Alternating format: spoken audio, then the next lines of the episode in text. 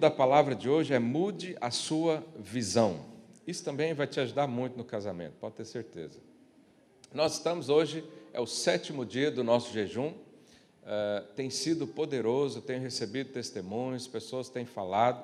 Né? Se você não está inserido e participando, começa hoje conosco também. Né? Cada um define o seu jejum, mas nós compartilhamos né, das experiências com o Senhor e começamos a dizer o quão importante é nós identificarmos as mentiras na nossa vida. E há uma, uma árvore, uma raiz, um pé de mentira que foi lançado no homem, lá desde o Éden.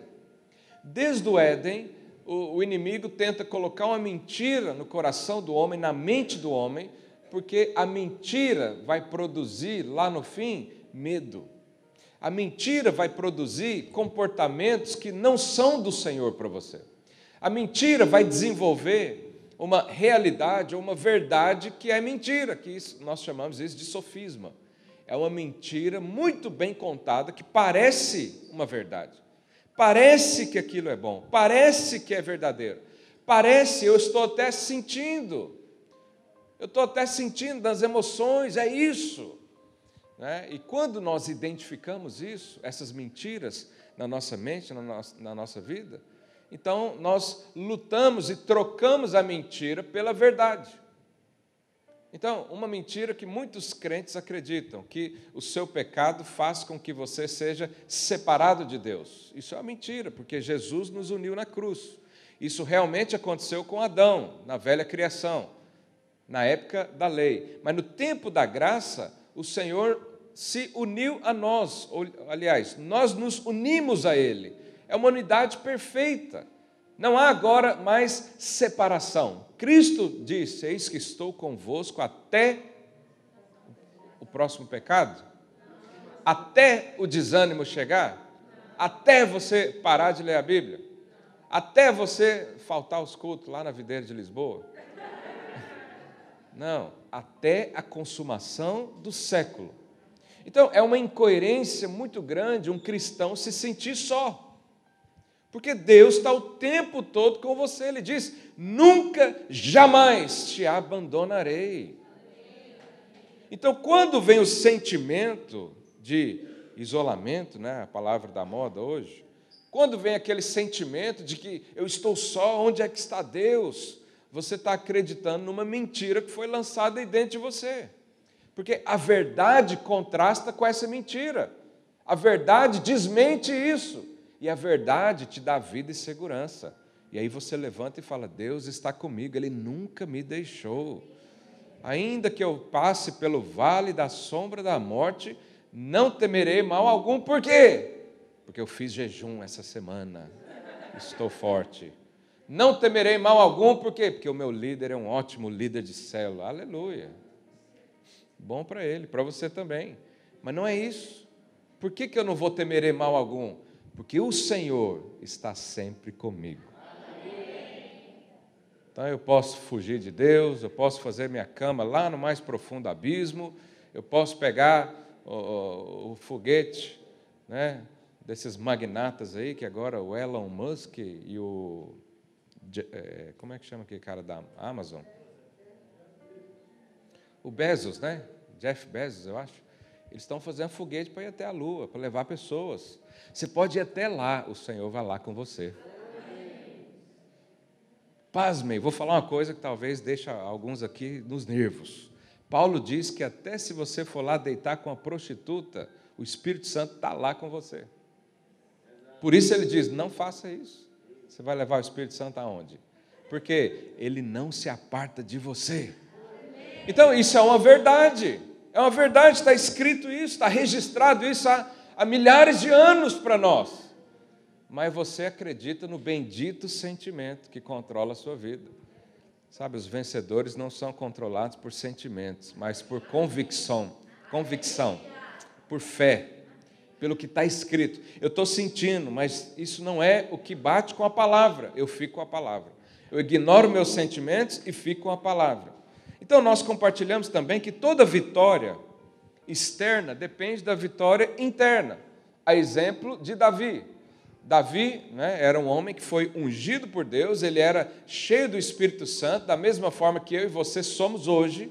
O mesmo Espírito que habitava em Davi habitou em Jesus e habita em mim e em você também. Quantos creem nisso? Então, Davi era cheio do Espírito. Ele não era cheio de medo, mas Saul tinha recebido o Espírito quando foi levantado no, no, no seu reinado, mas no segundo ano ele perdeu. E passou então 38 anos reinando sem o Espírito. E o que, que aconteceu? Ele tinha muitas coisas internas problemáticas. Ele tinha problema de autoestima. Né? Ele fez uma guerra, ao invés de ir lá para o culto agradecer o Senhor, ele foi fazer uma estátua de si mesmo. Isso, tem, isso é um problema mental de uma pessoa. Ele representava Deus, ele era o rei do povo de Deus mas tinha muitos problemas internos, coisas para serem resolvidas. E aí, quando apareceu Golias, um homem de três metros de altura, guerreiro desde a infância, o que, que reinou no coração de Saul? Medo, insegurança, covardia.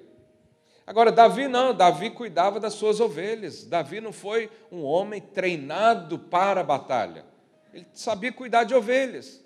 Mas como ele era cheio do Espírito, cheio da verdade, um coração segundo o coração de Deus, ele não tinha medo algum no seu coração. Então, ele estava lá cuidando das ovelhas, veio um leão matar uma ovelha. Se é eu na situação, o que, que eu faria? Contabilidade. Eu sou formado em gestão empresarial, então eu ia pensar: bom, eu tenho 50 ovelhas, o leão vem, provavelmente ele vai pegar uma. Né? Uma ovelha é mais barata do que minha vida. Então, vou guardar as 49, vou mandar todo mundo sair correndo, porque vem o leão. Mas o que, que Davi fez? Matou o leão. Depois, matou o urso também. Por quê? Porque no coração dele, ele já tinha vencido os seus gigantes. O medo não dominava, a incredulidade não dominava, nada dominava ele. Então, internamente, ele era um vencedor ele tinha as ideias tudo no lugar, ele tinha as convicções todas no seu coração e teve motivos para não tê-las. Foi abandonado pelos pais, né? ninguém dava valor para ele, ele ia lá ajudar os irmãos na guerra, e todo, toda a gente falava: é, você é maligno, você veio aqui para ver a gente morrer. E Davi estava em paz. E quando veio o gigante, ele falou: essa luta não é minha, não. Quem é esse incircunciso? Quem é esse filisteu que atenta contra o exército do Deus vivo. Eu faço parte desse exército. Eu sei quem eu sirvo. Eu sei o que está no meu coração. Eu sei quais são as verdades que passam na minha mente. Então, esse Golias, o bom dele ser grande é que o tombo vai ser bonito. Era assim com Davi. Então, quando você é, é, resolve essas coisas de dentro do seu coração, você consegue derrubar qualquer gigante, qualquer coisa porque não há medo. Nós, o, o nosso propósito, né, como vida, é ser parecido com Cristo. E ser parecido com Cristo significa ter a mente que Cristo tem, a convicção que Cristo tem, a fé que Cristo tem de que Ele é filho de Deus. Falei para o seu vizinho: você é filho de Deus. Igual igual filho de Deus. Quantos creem nisso? Amém. Aleluia. Lá em Êxodo 30, verso 17, a Bíblia diz assim: Disse mais o Senhor a Moisés: Farás também uma bacia de bronze, diga, bacia de bronze, bacia de bronze. com o seu suporte de bronze para lavar. Poloás entre a tenda da congregação e o altar, e deixarás água nela. Nela, Arão e seus filhos, que são aqui os sacerdotes, né, lavarão as mãos e os pés. Quando entrarem na tenda da congregação, lavar-se-ão com água para que não morram. E quando se achegarem ao altar para ministrar, para acender a oferta queimada ao Senhor, lavarão, pois, as mãos e os pés. Diga, as mãos e os pés para que não morram, e isso lhe será por estatuto perpétuo. O que é estatuto perpétuo? Para sempre. Todo sacerdote vai ter que fazer isso para sempre. Então o sacerdote era incumbido de fazer o sacrifício, o sacrifício pelos pecadores. Então ele pegava o animal, colocava lá no altar, é, é, queimava, né, sacrificava aquele animal. Depois ele tinha que passar, antes de entrar no lugar santo, ele tinha que passar por essa bacia de bronze que era feita ali dos espelhos das mulheres, né? E nessa bacia tinha água para lavar as mãos e os pés. Se não lavasse e entrasse no lugar santo, seria morto. Né? Então ele tinha que fazer isso. E disse aqui que todo sacerdote precisa fazer isso perpetuamente. Mas eu e você, o que nós temos a ver com isso? Bom, Pedro diz que nós somos reis e sacerdotes. Nós reinamos com Cristo é? temos a autoridade, temos o nome, temos o poder, temos a filiação, reinamos com Cristo, mas também somos sacerdotes. Nós representamos o Senhor. Fala aí para o seu vizinho, você é um sacerdote. Isso significa que, se esse estatuto aqui é perpétuo, nós precisamos fazer isso hoje também. Agora, o que é lavar as mãos e os pés hoje. A água simboliza a palavra de Deus, a verdade. E a verdade, né, o verbo é quem? Cristo. E as nossas mãos significam as nossas atitudes, os nossos comportamentos, os nossos sentimentos. Né? Os pés falam do caminho onde a gente anda, dos princípios que a gente vive, das nossas escolhas. Isso significa que o nosso comportamento, os nossos pensamentos, as nossas escolhas, as decisões diárias precisam ser lavadas constantemente pelo que? Palavra. Eu preciso submeter tudo isso a Cristo. Eu preciso andar com Ele. Eu preciso mostrar para Ele os meus sentimentos. Eu preciso escolher caminhos que Ele indica para mim. Só assim eu não vou andar na morte, só assim eu vou ter vida. Isso é lavar as mãos e os pés hoje. É você passar uma, é, por uma peneira. Tudo que acontece na sua vida, pela palavra de Deus. Quando vê um sentimento, você pega o sentimento e julga conforme a palavra de Deus. Quantos estão entendendo isso? Isso, às vezes, no início parece um pouco complicado, complexo, né? como é que eu vou fazer isso e tal, mas na sua devocional, no seu tempo com Deus, isso acontece o tempo todo. Quando vem um sentimento, um aperto no seu coração, você invoca Cristo, fala, Jesus, me ajuda a perceber o que é isso, o que eu estou sentindo. Quando você vai fazer uma escolha, né? Escolha para casar com alguém, escolha para abrir um negócio, escolha de uma universidade, escolha de uma profissão, escolha de onde trabalhar, aonde morar. Tudo isso você pode submeter e passar pelas águas que são Cristo, para que Ele te dê direção. E quando Ele te der direção, você vai ter certeza, você vai ter vitória nisso, você vai reinar junto com Ele, porque Ele sabe todas as coisas. Esse é o lavar a mão, é diariamente um processo de transformação. E como é que acontece essa transformação? O Espírito Santo traz luz sobre nós. Às vezes você está numa situação difícil, não sabe o que fazer, não sabe o que pensar, como agir. De repente vem um insight, né? As pessoas gostam de falar isso. De repente vem uma ideia. De repente vem uh, um caminho à sua frente. Se você anda com o Senhor, você vai dar crédito a Ele, você sabe que é o Espírito Santo que fez isso na sua vida. Às vezes você está orando pelo seu casamento, né? anos orando, de repente seu marido vai num culto, ou sua esposa participa de uma reunião, de uma vigília, e algo ali é liberado. Por quê? Porque o Espírito Santo ilumina os nossos olhos. O Espírito Santo nos dá entendimento. O Espírito Santo é capaz de mover o nosso coração quebrantar o nosso coração para nós percebermos os caminhos do Senhor. Então, esse processo de transformação dia a dia vai livrar você das mentiras do diabo. Quantos querem ser totalmente libertos das mentiras desse mundo? Então, é assim que acontece. É através de um relacionamento. Você precisa nutrir esse relacionamento. Isso vai levar você a matar os seus gigantes interiores essas lutas que você passa, essa guerra na mente. Né? O pecado começa na mente. As tentações estão na mente. os bombardeamentos que o inimigo faz comigo e com você é na mente. E ele faz com toda a gente. Quando ele percebe uma área frágil, aí ele vem com as mentiras. E se você der espaço à mentira, então há um grande problema, um grande gigante na sua vida. E para ter essa transformação, para eu ser renovado assim, tem pelo menos três partes aí do processo. Primeira parte é eu reconhecer o problema. Diga, reconhecer o problema. Aqui é preciso um pouco de honestidade. Aqui precisa um pouco de abertura para reconhecer. Há muitos casamentos e muita vida que para, paralisa, porque não reconhece o problema. Você já viu pessoas, elas vão no médico, elas só querem o remédio. Ah, mas é o quê? Não, vamos examinar. Não, não quero que examine. Eu, eu acho que é isso aqui, eu vou tomar esse remédio. Ou nenhum médico faz isso. Vai passar remédio para quê? Precisa ser examinado. Eu preciso dar nome, né? lá na minha terra fala, dar nome aos bois. Né? Pega o problema e dá um nome.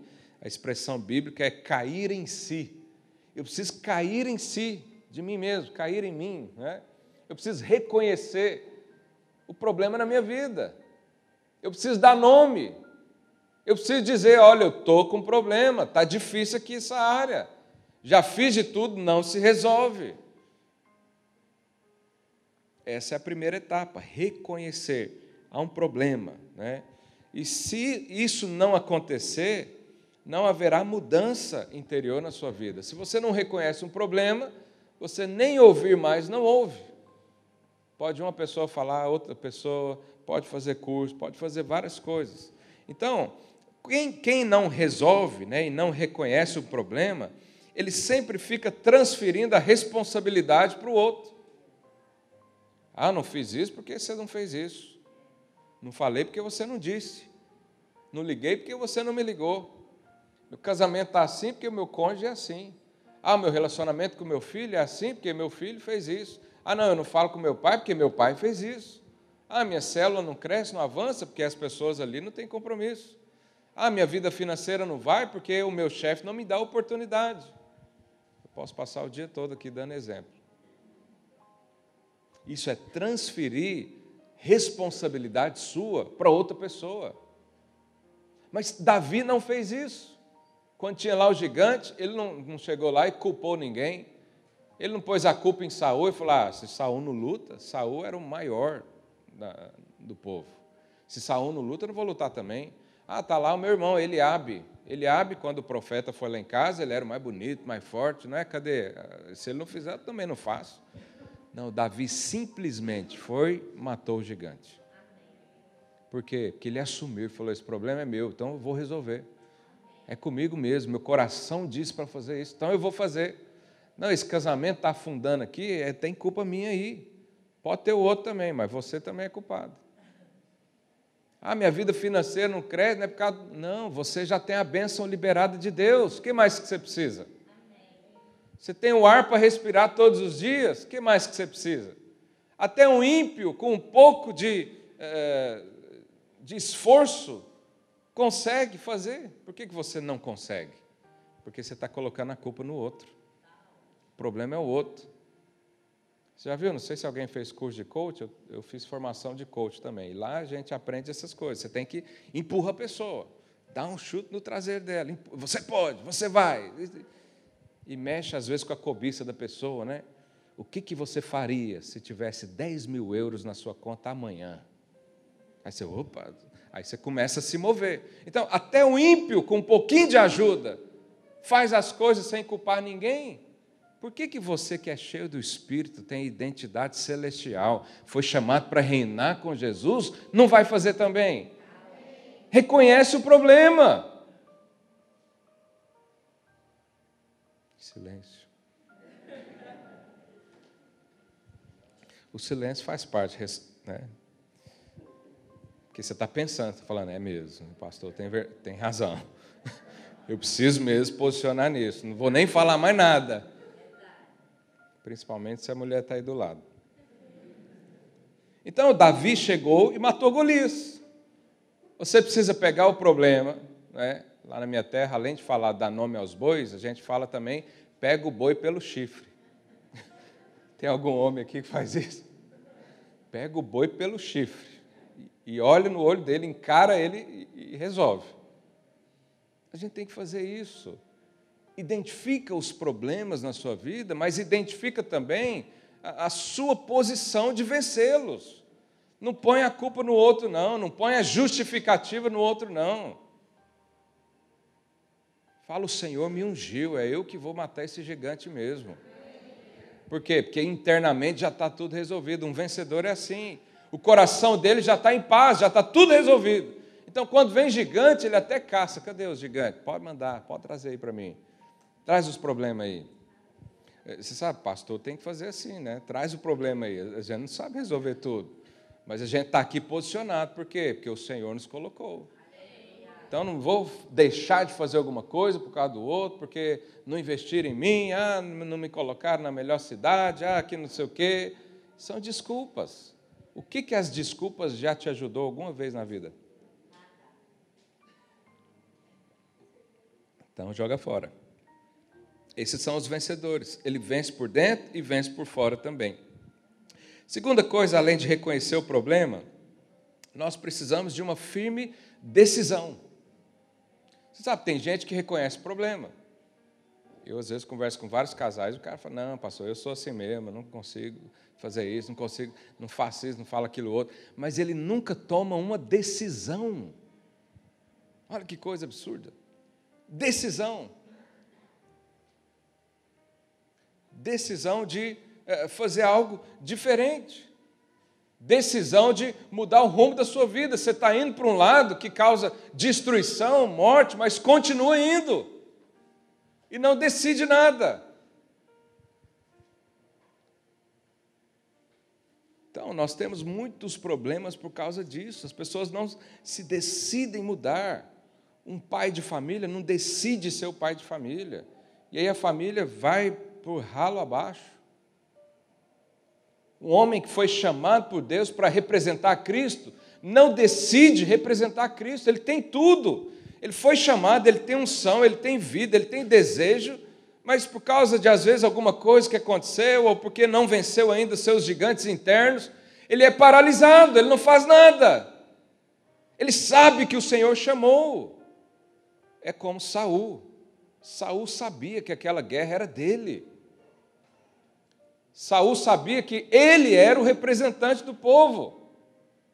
Saul sabia que era para ele tomar uma decisão, mas ele não decidiu. 40 dias pensando e não decidiu. Aí vem alguém e decide no seu lugar. Então, além de identificar o problema e assumir né, a sua parte nisso, é necessário mudar. Mas por que, que algumas, algumas pessoas não mudam? Porque elas já acostumaram. Acostumou. Ah, não, assim tá bom. Se eu decidir, eu vou ter que ter muito esforço para acompanhar a decisão.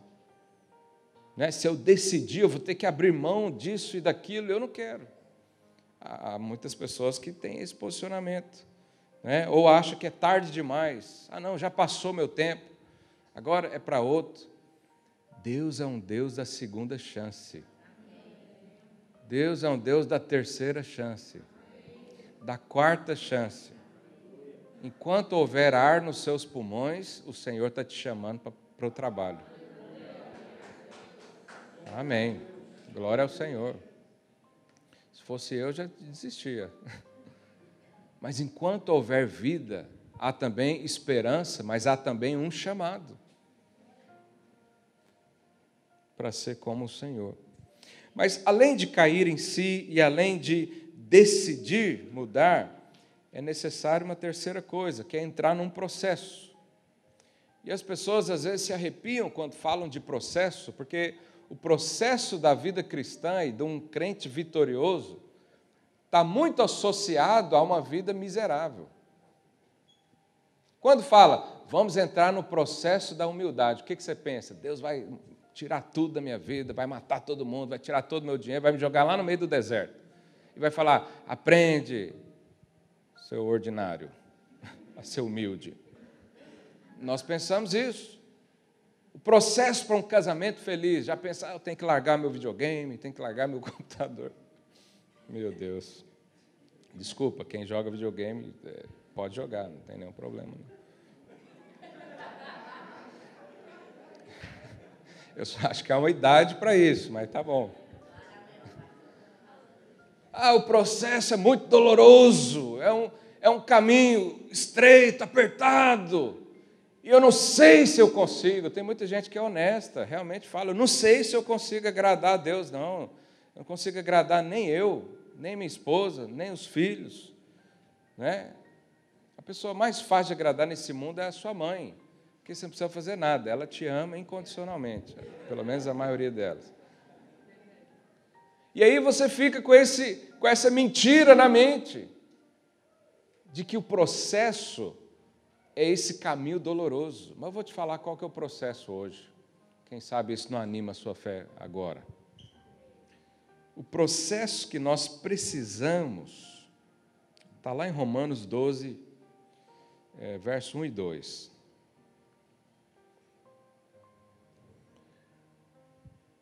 Rogo-vos, pois, irmãos, pelas misericórdias de Deus, que apresenteis o vosso corpo por sacrifício vivo, santo e agradável a Deus, que é o vosso culto racional.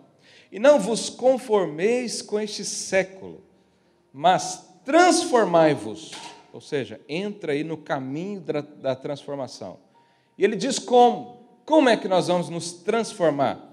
Pela renovação da vossa mente para que experimenteis qual seja boa, agradável e perfeita vontade de Deus.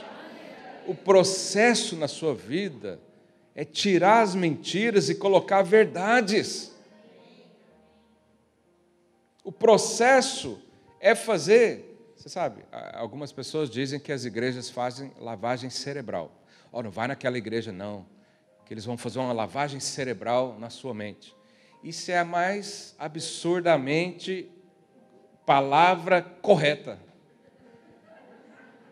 Porque nós fazemos isso domingo após domingo. Nós tiramos a mentira e colocamos a verdade de Jesus Cristo. Então, se você entrar aqui, vai haver uma lavagem cerebral mesmo. Mas isso vai te trazer o que? Transformação.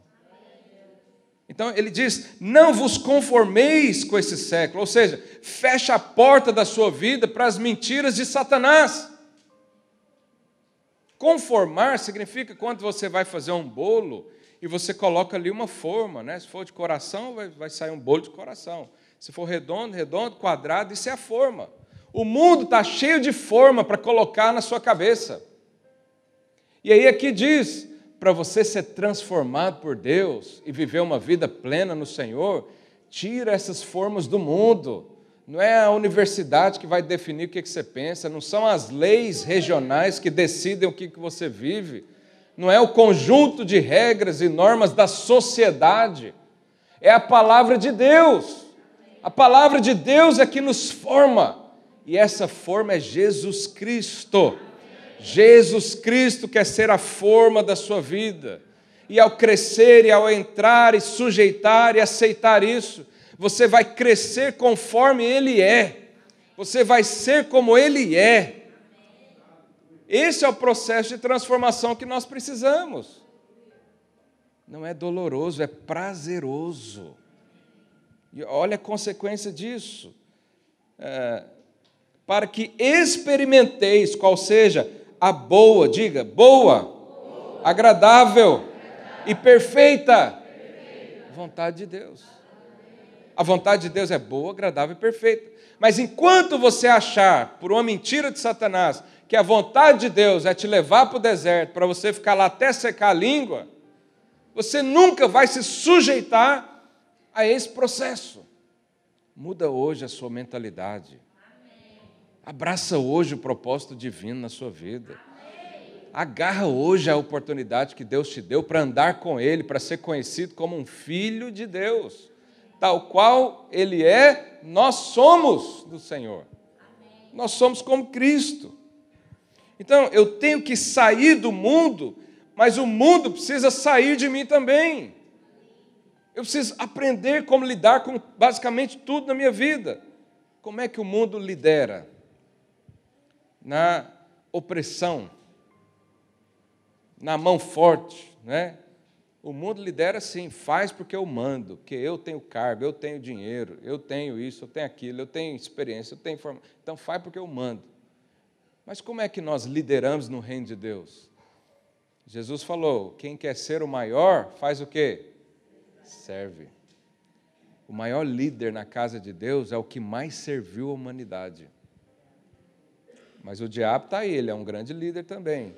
Mas ele domina, escraviza, destrói a vida das pessoas. Como é que nós nos relacionamos? O mundo tem uma forma de relacionamentos. Os jovens hoje estão, são expostos a isso, tem lá uma forma de relacionamento. Como é que você se relaciona? Pega tudo e todos e não está nem aí. Você não, é, você não é de ninguém, ninguém é de ninguém, ninguém é propriamente seu e vira uma bagunça. Essa é a forma do mundo. Mas qual que é a forma do Senhor? Escolha uma pessoa, se guarde para ela e vai ser feliz assim. Depois um dia eu vou falar das consequências dessa forma do mundo para o jovem. 2 Coríntios 3,18 também nos dá uma direção. Se nós queremos ser então transformados para experimentar a boa, perfeita e agradável vontade de Deus, nós precisamos de uma atitude muito simples. Está aqui, 2 Coríntios 3,18. E todos nós com o rosto descoberto, desvendado, né, sem nada tapando, contemplando, diga contemplar, contemplar, como por espelho a glória do Senhor, somos o que? Transformados. Pergunta aí seu vizinho, você quer ser transformado?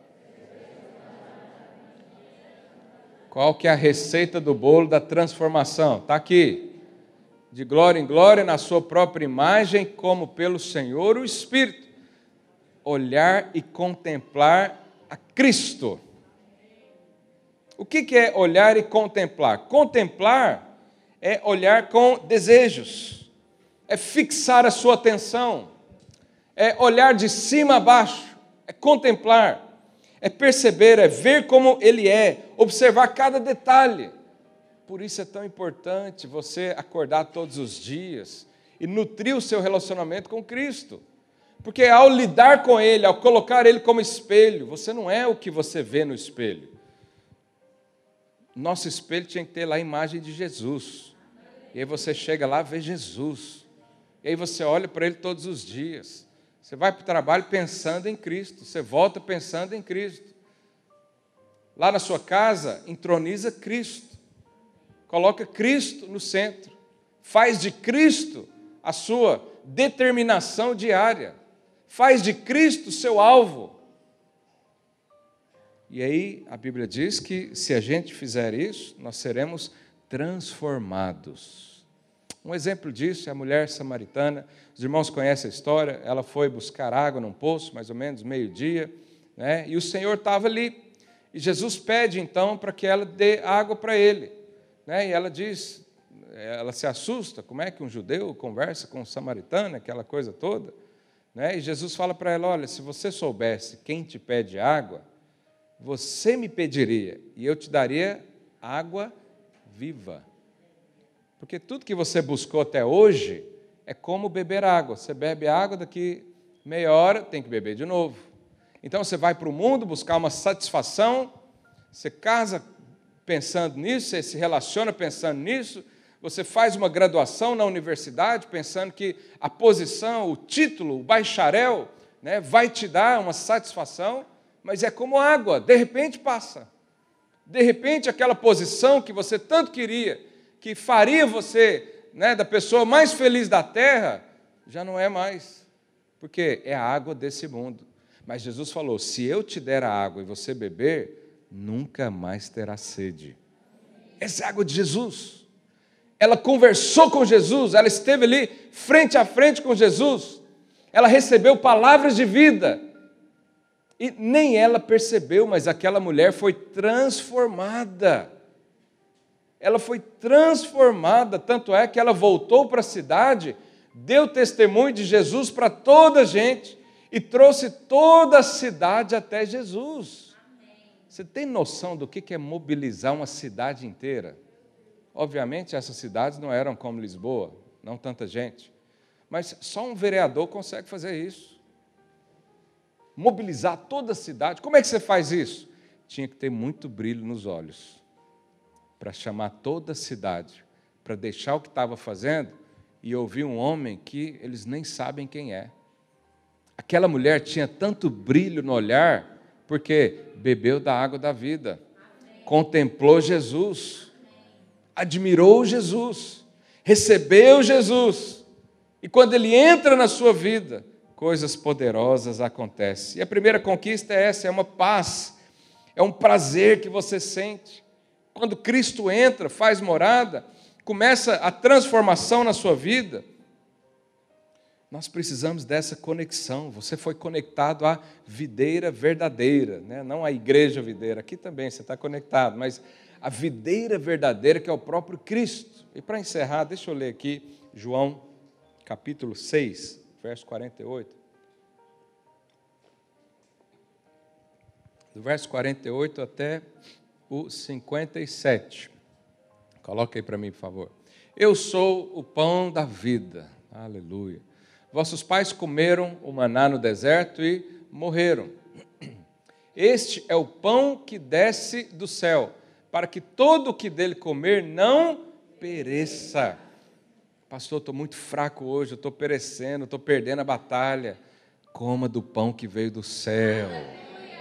Ele está disponível para você. Ele está aqui. Ele está no seu coração. Mas vamos ler mais. Eu sou o pão vivo que desceu do céu. Se alguém dele comer, viverá eternamente. E o pão que eu darei pela vida do mundo é a minha carne. Disputavam, pois, os judeus entre si, dizendo: Como pode esse dar-nos a comer a sua própria carne? Respondeu-lhes Jesus: Em verdade, em verdade vos digo: se não comerdes a carne do filho do homem e não beberdes o seu sangue, não tendes vida em vós mesmos. Olha aqui Jesus falando. Em outra parte, Jesus falou: sem mim, nada podeis fazer. Nada. Por que, que você está querendo resolver sua vida financeira sem Jesus? Por que, que você está querendo participar lá do curso de casais se Jesus ainda não se tornou o centro da sua vida? Está escrito. Ninguém tem vida em si mesmo se não for por Cristo. Aleluia. Você consegue perceber essa, essa vida fluindo dentro, dentro do seu interior para fora? Você consegue perceber Jesus aí dentro, se relacionando, te dando comida todos os dias, te dando ânimo para viver, te dando respostas? Se não, faz isso hoje. Hoje mesmo toma decisão de contemplar Cristo todos os dias, sua vida nunca mais será a mesma. Próximo. Quem comer a minha carne e beber o meu sangue tem a vida eterna, e eu o ressuscitarei no último dia. Os irmãos do louvor podem subir já. Pois a minha carne é verdadeira comida. Então Jesus está dizendo: a minha carne é verdadeira comida. É verdadeira. Porque tem outras que são falsas. O pecado vai te dar uma sensação falsa de alegria. Você sabe, a alegria do pecado dura muito pouco. A pessoa está lá no pecado, ela sente lá um pouco de prazer, mas logo já vem a condenação, logo já vem a acusação, logo já vem o arrependimento, logo já vem o remorso. O que é o remorso? É uma dor que você não consegue se livrar. Mas o Senhor está falando: eu tenho uma comida verdadeira para você. Não busca no mundo, não, busca em Cristo. Cristo é a verdadeira comida. E verdadeira bebida. 56. Quem comer a minha carne e beber o meu sangue, permanece em mim e eu nele. Então, o segredo de uma vida vitoriosa e para mudar a sua mente é se alimentar da verdade.